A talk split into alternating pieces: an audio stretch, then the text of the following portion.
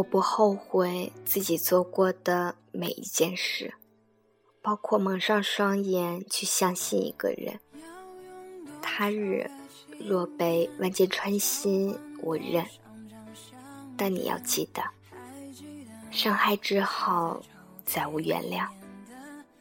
这里是 FM 三九三四一三，我是甜甜，好久不见。你还好吗？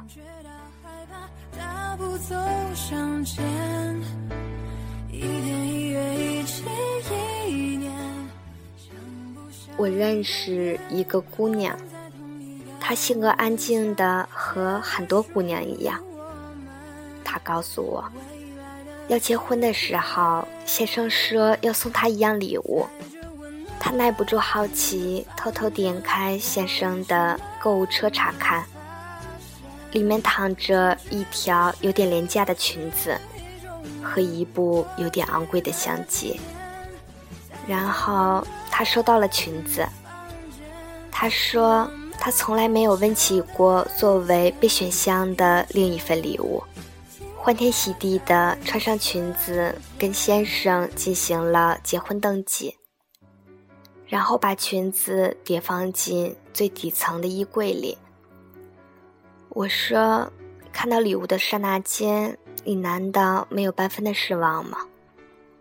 你已经是他的妻子了，他竟然还舍不得。”他说：“那时候我觉得礼物代表的都是一样的情谊。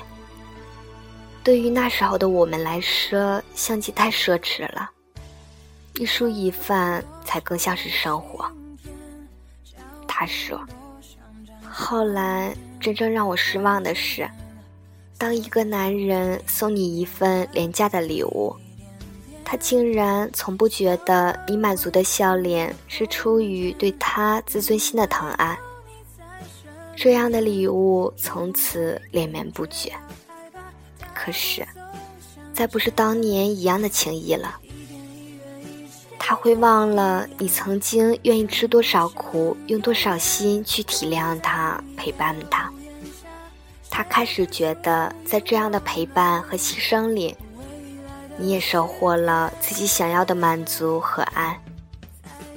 我认为我不是个物质的女人，但是我开始懂得，从我笑纳第一份廉价的礼物开始，在他心里。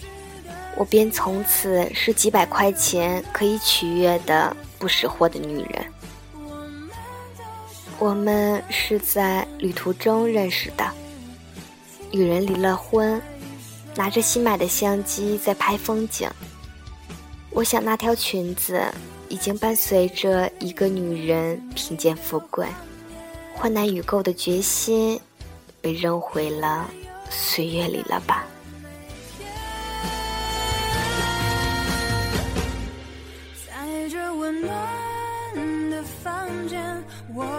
是慢慢发现，相聚其实就是一种缘，多值得纪念。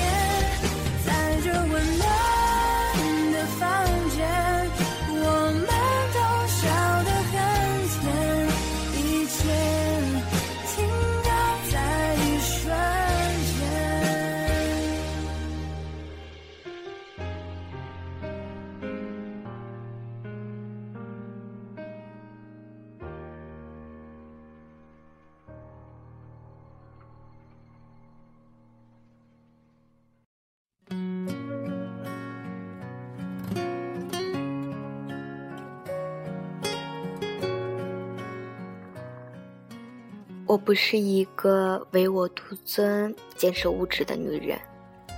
我只是看过了太多自我牺牲、毫无所求的故事和那些悲伤的结局。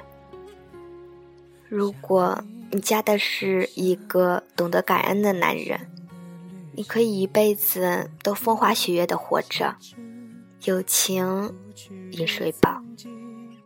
因为他足够体贴和细心，他会明白你的付出和笑纳，不仅仅是因为你尽己所能的提供给他什么，更是他愿意不计较你给不了他的所有。但如果你很不幸遇到一个会算计收获与给予、渴望收支平衡的男人，可能你不能继续做一个毫无要求、尽情牺牲的女人，哪怕你愿意那么做。因为他会在心里暗自盘算你的收益，以此诋毁掉你的付出。一段看上去收支平衡的爱情和婚姻，背后一定有着填补不了的赤字。在这样一段关系中，你的爱情在他的物质里并没有那么重要。因为当一个男人认为他的礼物可以抵消你的爱的时候，你们从此再无法在精神上对话了。他不再是你在青春岁月里认识的那个白衣的少年。爱情，关于爱情的承诺和你因此而所向披靡的决心，在他看来都会脆弱不堪。所以我常说，对我来说最重要的有两件事：一场隆重的求婚和一件奢侈的婚纱。这两样都是财米夫妻可有可无的东西，没有他们，生活还是可以继续，法律依然能承认你们的夫妻关系，周围的人也不会因为。你没有被求过婚，而觉得你们在办家家酒。可正是因为这些可有可无，才更重要。那些必须做的事情，检验不了一个男人对你的心。所以，这些无关痛痒的可有可无的东西，以及在做这些事情的时候，他的专注和态度，才是最最重要的事情。所以。我一定要一件薇薇王的婚纱，一定要。就算我的先生，我未来的你，在我试婚纱的时候，跟那些准新郎一样呆若木鸡，一样不明所以。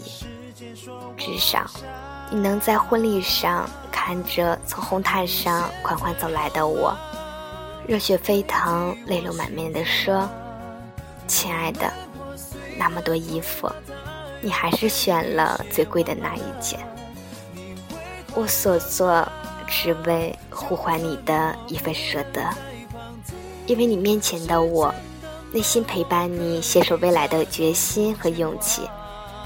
你若无动于衷，他空无一物；你若洞察于心，他却价值千金。我还放不下。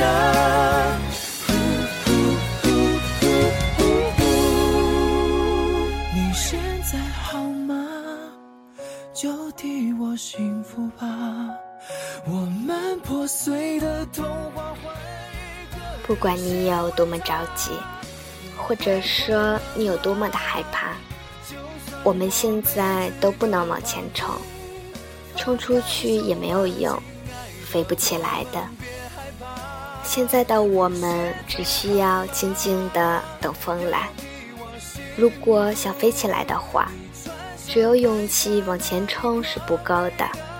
我们得停下来，什么都不要想，让自己清空，只是等风来。我是甜甜，祝你晚安，好梦。你幸福吗？